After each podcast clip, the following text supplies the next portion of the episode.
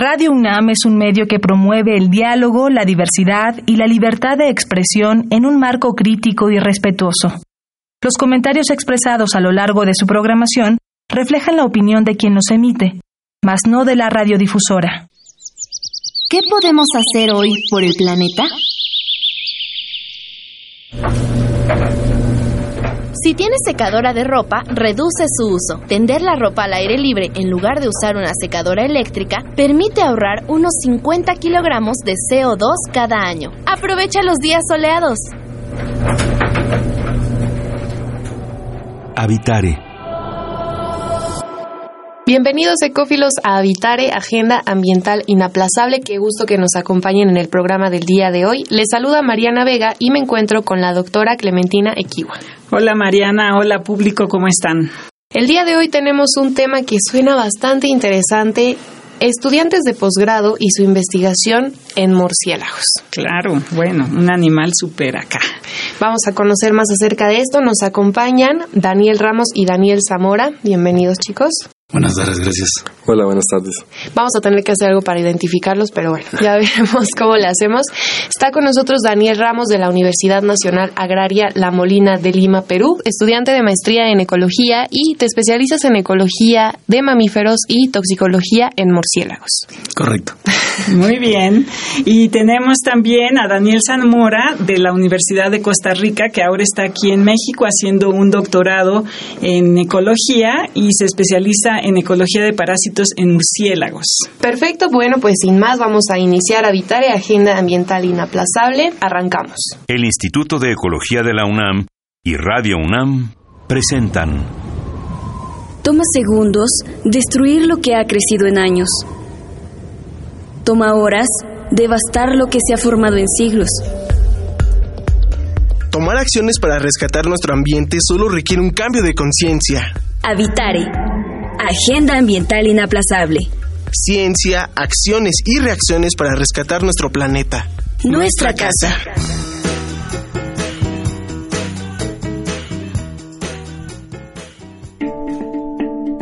Ecoefemérides.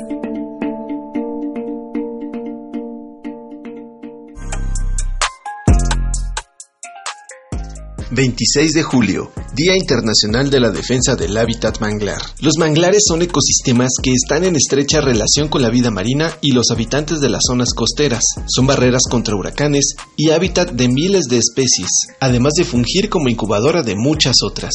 Es debido a su importancia que se declaró el 26 de julio como Día Internacional de la Defensa del Hábitat Manglar, en 2004 por la Segunda Asamblea General de Red Manglar Internacional. En los últimos años, el planeta ha perdido el 25% de sus manglares, debido principalmente a la expansión de la industria de producción de camarones.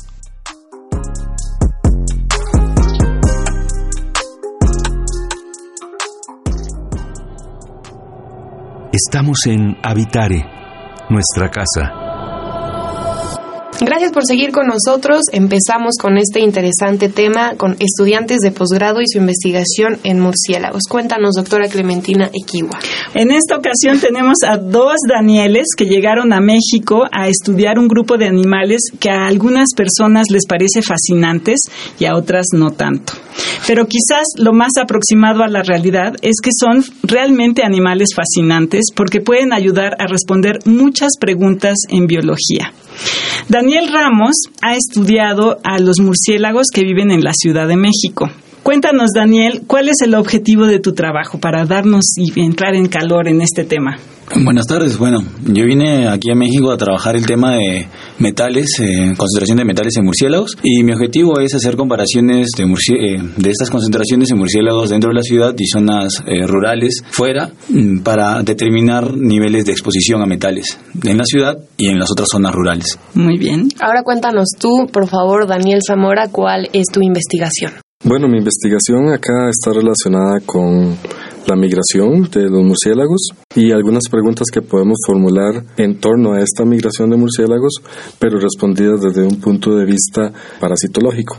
¿Cómo influye la migración en ciertas características que tiene el parasitismo en murciélagos en la actualidad y en un contexto histórico. Claro, entonces tienes a un grupo de animales que puedes usar para contestar diferentes preguntas y eso, bueno, implica obviamente pues eh, acercarse al problema de diferente manera. Daniel Ramos, ¿cuál ha sido tu experiencia? Cuéntanos un poquito cómo llevas a cabo tu investigación, qué es lo que haces para, para poder responder la pregunta que te planteaste.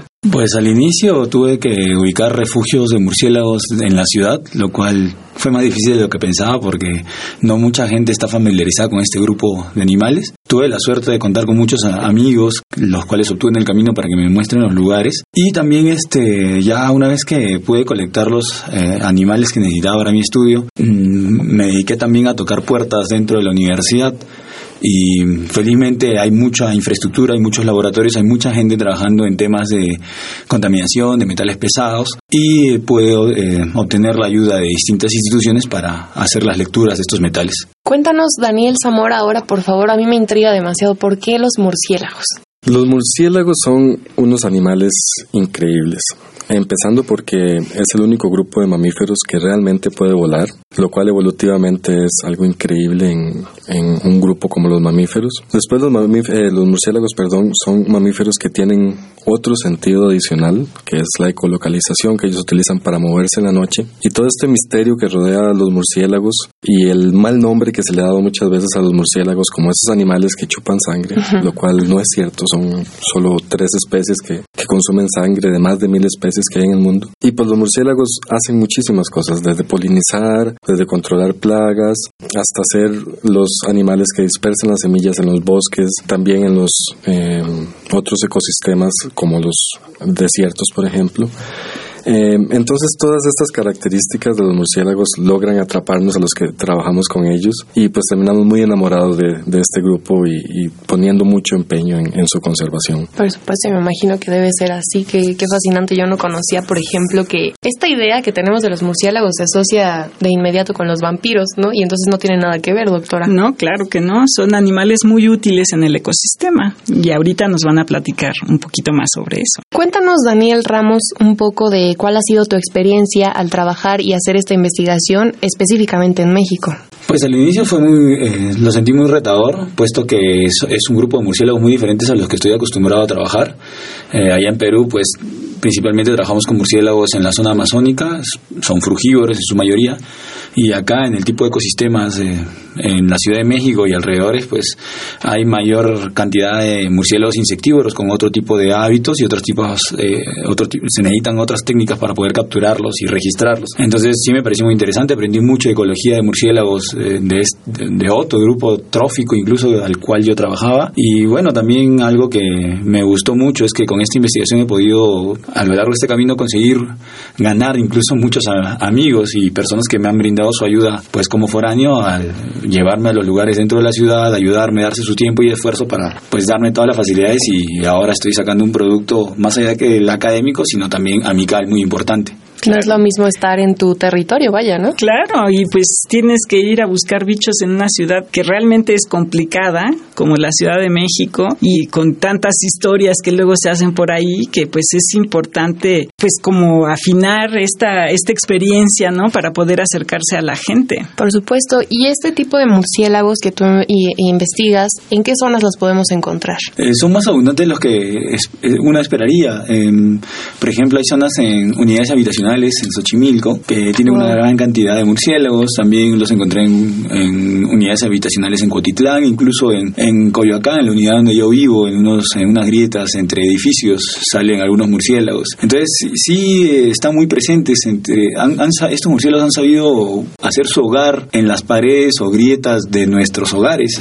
Incluso árboles y palmeras también han favorecido a estos animales. Claro, en, el, el medio natural lo que tú tienes es a lo mejor cuevas y en las ciudades, bueno, les quitamos las cuevas, pero les hacemos otras, ¿no? Los, las grietas, los espacios entre, entre los edificios son cuevas adaptadas, digamos, ¿no? Entonces eso pues hace que también sea interesante estudiarlos porque es, empiezas por entender en dónde los vas a encontrar. Por supuesto. Cuéntanos un poco ahora, Daniel Zamora, se me viene a la mente que si de repente te encuentras un murciélago en una de estas grietas o cerca de tu hogar, ¿qué recomendaciones le puedes dar a las personas que pues están conviviendo con ellos? Bueno, la primera recomendación es no agarrar un murciélago con las manos, ¿no? O cualquier animal silvestre con, con las manos eh, desnudas. La razón es que, bueno, no sabemos en qué condición de salud está este, este animal. Hay muchas enfermedades que se pueden que se pueden transmitir y hay que tener como con algunos conocimientos para manipular eh, la vida silvestre. Entonces lo recomendable es siempre buscar a alguien que tenga el conocimiento para poder manipular estos estos animales y hay algunas otras técnicas que, que ya se han, documentado de cómo manipular estos animales, por ejemplo, si los encuentras en, en una casa, ¿no? Entonces una de las ideas es que si está en tu casa, pues lo primero que no tengas miedo, ¿no? O sea, es un animal eh, silvestre pero que se puede manejar. Eh, una de las técnicas es, por ejemplo, si está en la pared, poner una caja cubriendo el animal, una caja de cartón, y utilizar una, eh, hoja de papel para cubrirlo y ya lo puedes lo puedes liberar. Eh, esas serían como como algunas de las de las recomendaciones pero lo principal es contactar a, alguien que sepa manejar este tipo de animales o, de vida silvestre en el Instituto de Ecología pueden asomarse pueden buscar en nuestras redes sociales que tenemos a un grupo de especialistas en murciélagos y ahí se pueden nos pueden buscar y podemos darles la asesoría que, que necesiten. Pero efectivamente son animales que al mismo tiempo, como decía al principio, que son atractivos, pues dan todo este temor que podría haber alrededor de ellos, ¿no? Sí, por supuesto. Y, y una de las cosas que platicábamos con Daniel Zamora antes de entrar al programa es el reto que significa estudiar con ellos, ¿no? Eh, Daniel Ramos ha estado trabajando aquí en, en la ciudad, en la que ha tenido posibilidad de hablar con gente local que le dice dónde los ha visto, a lo mejor están en los edificios, entonces pues también eso es cómodo, pero Daniel Zamora está trabajando la ruta migratoria de una de estas especies. Todo un reto. Que es un reto porque no es una especie que se mueva pues de aquí a Xochimilco. Es una especie que se mueve de Chiapas a Sonora. Cuéntanos un poquito de tu investigación, Daniel. Pues sí, esta ha sido una de las experiencias creo que más interesantes en mi vida porque primero significado un reto. Vengo de un país que es realmente pequeño. Eh, a venir a México, que es un monstruo gigante de país, ¿no? Y empezar a trabajar con una de las pocas especies en realidad de murciélagos que, son migratorias, aunque los murciélagos son muy vágiles, o sea, pueden moverse mucho. Eh, que sea migratorio quiere decir que tiene una temporalidad y una dirección que es predecible. Entonces estos animales eh, pueden moverse más de 1.700 kilómetros desde un lugar donde copulan, desde una cueva donde copulan, hasta otra cueva donde las, las hembras tienen a sus crías. Y otras poblaciones que, que lo que creemos en este momento es que son residentes. Entonces, investigar cómo un animal se mueve en el ecosistema y cómo tiene interacciones con otros animales, en este caso parásitos, ha sido muy desafiante, pues es moverse a través de toda la distribución de, una especie que se puede encontrar en Chiapas, en Morelos, en Guerrero, en Hidalgo, eh, hasta Sonora y más allá, que también estamos hablando de, los problemas que, que, puede ocurrir, por ejemplo, si se pone una eh, barrera que impida la migración o el movimiento de estos animales a través de dos países, por ejemplo, entre Estados Unidos y México. Claro, ahí no estás hablando nada más de limitar a las personas, sino todo un ecosistema. Exacto. Bueno, Daniel ahorita nos demostró que ya se aprendió la geografía de nuestro país. Chicos, vamos a hacer una pequeña pausa para continuar hablando acerca de sus investigaciones. Vamos a escuchar la cápsula Mujeres en el campo y regresamos a Habitar. ¿Te parece, Clementina? Me parece muy bien. Sigan con nosotros. Mujeres en el campo.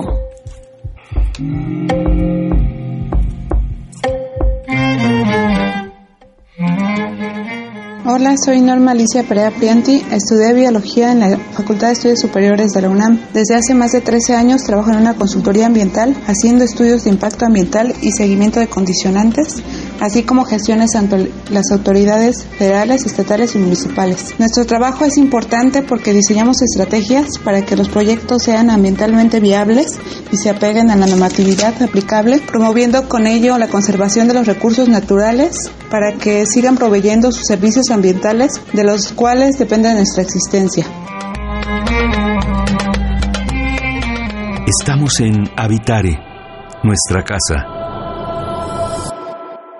Gracias por seguir con nosotros. Continuamos en Habitare, Agenda Ambiental Inaplazable. El día de hoy con el tema que nos acompañan dos estudiantes extranjeros, vale la pena mencionarlo, hablándonos de sus investigaciones en murciélagos. Doctora Clementina Kiwa. Bueno, pues ya vimos que un mismo organismo, aunque sean especies diferentes, les llamamos un mismo organismo, pueden eh, servirnos para contestar diferentes preguntas. Es un reto eh, trabajar dos problemas con un mismo organismo, digamos, ¿no? Con los murciélagos. Hablando, por ejemplo, de murciélagos en las ciudades, ¿cómo es que se ubican, no? Porque una ciudad es un ambiente muy complejo en el que tienes, pues, edificios, gente que se está moviendo constantemente, el ruido de los autos, el ruido de las fábricas y los murciélagos utilizan la ecolocalización. ¿Cómo, qué, qué sucede? Explícanos primero cómo es la ecolocalización y si podrías hablar un poquito sobre qué sucede en una ciudad. La ecolocalización sería, es, bueno, es el sexto sentido que tienen los murciélagos, que em, emiten ellos unas, eh, unos chillidos de cierta frecuencia que nosotros no podemos escuchar y, ese sonido al rebotar en alguna superficie eh, causa un eco que ellos pueden de retorno interpretar y poder hacerse un gráfico mental de lo que está a su alrededor. Eh, gracias a la ecolocalización los murciélagos pueden em, detectar su camino y detectar su comida. Esta puede ser un fruto que está en alguna planta colgada o puede ser algún insecto que está volando en pleno movimiento. Y pues para ubicar su camino también tienen que sortear el pasar algunos cables, eh, eh, vehículos, incluso evitar entrar a algunos edificios con ventanas abiertas y cosas así. Entonces es un sentido muy vital para estos animales. Claro. Me imagino que es más que necesario. Ojalá nosotros tuviéramos ese, ese sexto sentido, Pues sí, ojalá. Bueno, particularmente los que necesitamos lentes para ver este mundo. Cuéntanos, por favor, Daniel Zamora, eh, con base en lo que tú has realizado en tu investigación, ¿qué podrías extrapolar, por ejemplo, al tema de tráfico de especies silvestres que es tan común en nuestros días y los murciélagos no están exentas de ello? Eh, el movimiento de, fauna silvestre o flora silvestre ha sido ya una problemática que se ha desarrollado eh, en varios países, especialmente porque cuando mueves un animal de un ecosistema específico, este animal o esta planta no está sola, tiene otros eh, organismos acompañantes que pueden ser parásitos, pueden ser patógenos, y al moverlo de un ecosistema a otro puede ocasionar un desequilibrio en el nuevo ecosistema en el cual este animal se va a desenvolver. Esto implica que puede llevar, por ejemplo, enfermedades, puede llevar patógenos, puede llevar parásitos a los cuales eh, la nueva fauna donde este animal es introducido o esta planta es introducida tiene la capacidad de lidiar con esto porque evolutivamente nos han desarrollado juntos y puede causar problemáticas enormes. Ya ha sucedido, por ejemplo, para poner un, caso, en murciélagos en Norteamérica, especialmente en, las, en las zonas templadas de Estados Unidos y Canadá, donde una enfermedad que se llama el síndrome de la nariz blanca fue introducido eh, desde Europa, probablemente Asia, y evolutivamente los, los animales, los murciélagos de, América no estaban, nunca han estado expuestos ante esta enfermedad y al no estar expuestos no tenían ninguna defensa. Entonces cuando llegó acá, pues causó una mortalidad altísima en los animales. Eh, ha ocurrido también que, por ejemplo, en manejos eh, en zoológicos se ha extirpado toda la fauna de parásitos y patógenos en, algunos eh, organismos y las nuevas, los nuevos individuos, al no estar expuestos a ante estos patógenos o parásitos, pues no desarrollan bien un sistema inmune. ¿verdad? Eso es una, una hipótesis que estaba manejando últimamente, la hipótesis de la higiene, ¿no? Que somos tan higiénicos que no desarrollamos las, las defensas que necesitamos para lidiar con todo lo que está en el mundo y nos enfermamos más de la gripe y nos enfermamos más de otras cosas debido a esto. Entonces es como que todo está, está asociado y bueno, pues, pues por ahí viene, viene un poco eh, eh, este tema del movimiento de especies y el problema que puede tener con patógenos y parásitos. no, no percibimos que esto puede ser un gran problema porque estamos moviendo. A lo mejor pensamos que si tenemos un animal silvestre y me gustó un animal, no sé, de la cuenca amazónica y la traigo acá, pues no solamente, como dices, traemos a un bicho, sino traemos a muchas cosas a la par. Y pues si de por sí ya estamos viviendo en una situación, pues difícil, ¿no? Por los ecosistemas muy degradados o muy agredidos por, por nuestra actividad, pues aún así es peor. Y en el caso de Daniel Ramos, que ha estado trabajando con metales y que a veces no pensamos que estamos respirando o de alguna manera nos están llegando metales a, nuestro organismo, cuéntanos, Daniel, cómo es lo que tú estás encontrando, que estás encontrando cosas novedosas en el organismo de los bichos, de estos murciélagos que tú estás estudiando. Mm, sí, bueno, eh, para la Ciudad de México, bueno, en la megalópolis en realidad se cuenta con cierta información sobre contenidos de metales en material particulado, en suelo, en, en algunas plantas, eh, pero sobre animales, mamíferos similares a nosotros, de una fisiología similar a nosotros, pues no hay mayor información. Con mi tesis estamos tratando de abordar eso, ver la evidencia de exposición eh, en organismos eh, muy móviles que pueden distribuirse en la ciudad como nosotros lo hacemos el día a día y a ver qué tanto ellos están acumulando metales y qué tanto nosotros también podemos estar expuestos a esos mismos.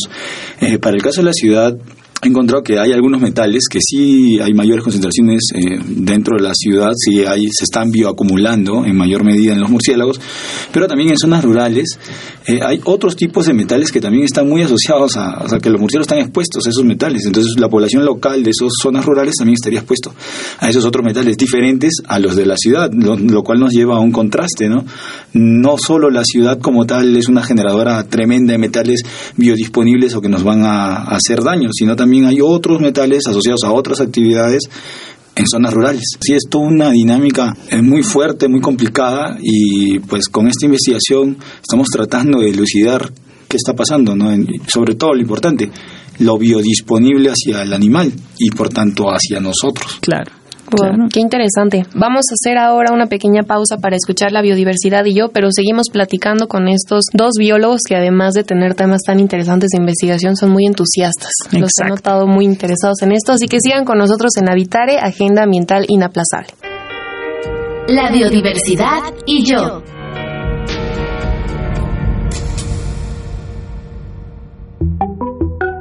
Se le llama contaminación atmosférica a la presencia de sustancias, materias o formas de energía en el aire, que suponen una molestia y un peligro para los seres humanos, el ambiente y los animales. La Ciudad de México concentra la mayor masa poblacional del país.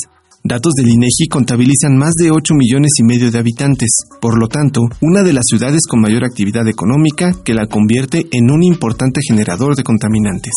La industria produce 12.6% de los contaminantes al año. En la capital del país, las principales industrias son la cementera, las refinerías, las termoeléctricas y la industria papelera. La acumulación de gases en la atmósfera provoca la aparición de fisuras en la capa de ozono, generando la aceleración del cambio climático y el calentamiento global. Otro generador de contaminación son los vehículos, y se ha convertido en un problema crítico y complejo, pues se debe considerar su proliferación, la cantidad de combustible utilizado, la lentitud de la circulación, la antigüedad de algunos motores y las condiciones geográficas de la ciudad. La falta de cumplimiento de las políticas públicas incrementa este problema, sobre el que se dice mucho y se hace poco. El Estado debe considerar las dimensiones de la urgencia para crear políticas que prevengan la expansión de la contaminación atmosférica. Mientras tanto, los ciudadanos deben ser responsables de su consumo para controlar las emisiones de contaminantes.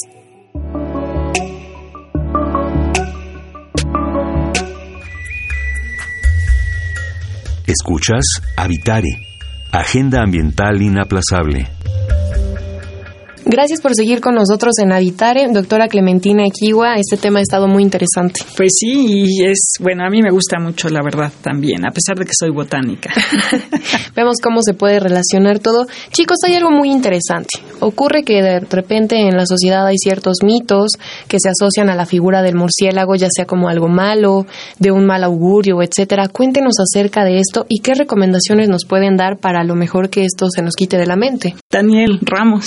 Eh, bueno, he escuchado mucho que a veces la gente menciona que estos murciélagos al vivir en estructuras humanas, en edificios o en iglesias o entre rendijas de, de los edificios, pues tienen el miedo de contagiarse alguna enfermedad a partir del guano de, que se acumula en estos animales.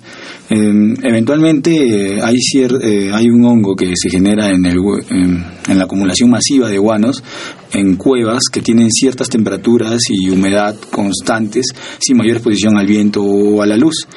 Y bueno, ahí sí se genera alguna enfermedad, está muy reportado entre biólogos o gente que trabaja en cuevas, que pueda contagiarse de algo que tiene un tratamiento y se cura. Claro, esta enfermedad se llama histoplasmosis. Afirmativo. Entonces, eh, e, ese temor ahí hacia, em, en la ciudad, hacia casas y lugares, eh, la realidad es que ahí no, no hay las condiciones eh, físicas para que se pueda generar ese hongo, puesto que eh, estructuras entre casas, esos recintos están expuestos a variaciones de temperatura diaria, mensuales, estacionales, por cual el hongo no podría generarse. Lo mismo para condiciones de humedad, de aireación, de luz y cosas así. Entonces, sí es un mito que hay que concientizar a la gente de que no en, al costado de su casa no va a tener un epicentro de contaminación por esta enfermedad.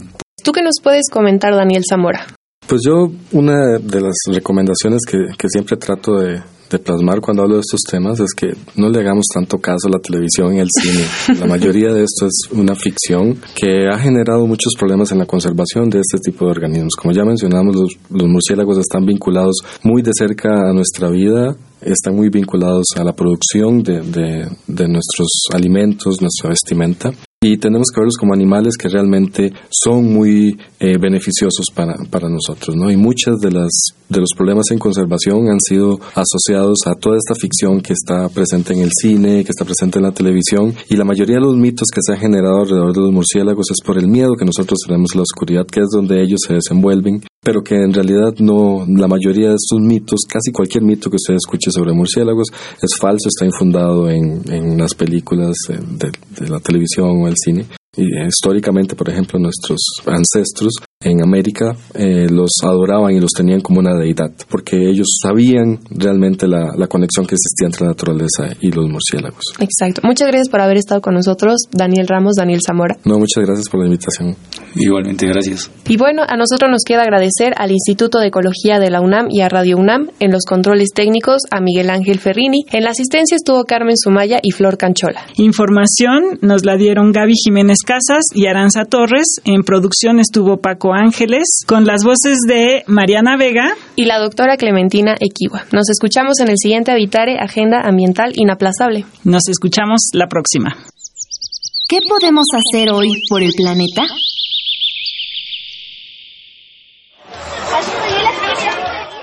Frutas y verduras sin bolsas de plástico.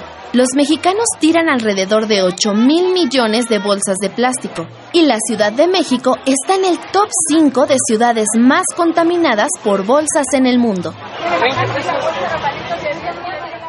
Visita ecología.unam.mx para obtener más información sobre el tema de hoy. Y si quieres escuchar todas nuestras emisiones, entra a radiopodcast.unam.mx. Radio UNAM y el Instituto de Ecología de la UNAM presentaron Habitare, Agenda Ambiental Inaplazable